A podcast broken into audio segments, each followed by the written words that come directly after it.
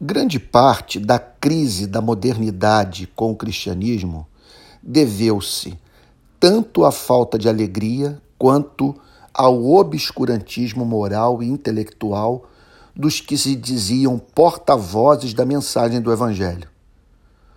Quando os observo em suas tentativas de desconstruir o cristianismo, sou levado a dizer: o Deus a quem eles odeiam não é aquele que Cristo me revelou e me fez amar. Em Cristo, como a comida e sinto sabor. Canto porque recobrei o sentido de viver. Faço ciência porque o universo foi feito por um ser pessoal que criou correspondência entre a mente humana e a ordem natural. Abro-me para o conhecimento que me faz rever minha interpretação da Bíblia, em razão de saber que toda verdade é verdade de Deus e que seu nome é glorificado quando busco com integridade intelectual harmonizar os fatos dos dois livros que o Criador escreveu, as Escrituras e a Natureza, como escreveu o teólogo americano calvinista Charles Rod.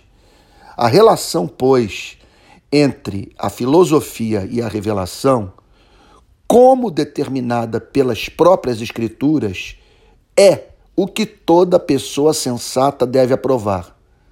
Tudo é concedido à filosofia e à ciência, o que elas legitimamente exigirem. Admite-se que elas têm uma ampla e importante esfera de investigação admite-se que dentro dessa esfera elas têm direito a maior deferência. Concede-se efusivamente que elas têm realizado muito, não só como meio de disciplina mental, mas em expandir a esfera do conhecimento humano e promover o refinamento e a felicidade dos homens.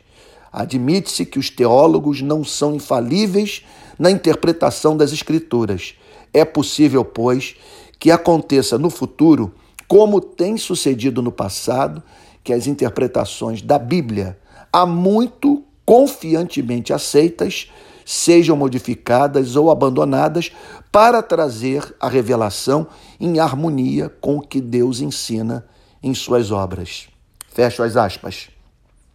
O mais importante de tudo, e aqui eu concluo, é ver o Evangelho com todo o seu brilho e poder libertador ser revelado nas crises de Cristo com a religião do seu tempo. Buscar aproximar-se de Deus sem a mediação do Evangelho é expor-se a se tornar escravo da lei, dos costumes socialmente construídos, dos falsos profetas e do mundo espiritual do mal.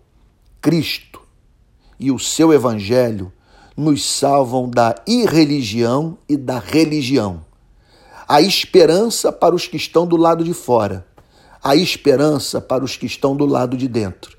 É para esses que desejo falar, com a esperança de despertar naqueles o interesse pelo Cristo, cuja beleza excede o que a igreja é capaz de revelar ao mundo.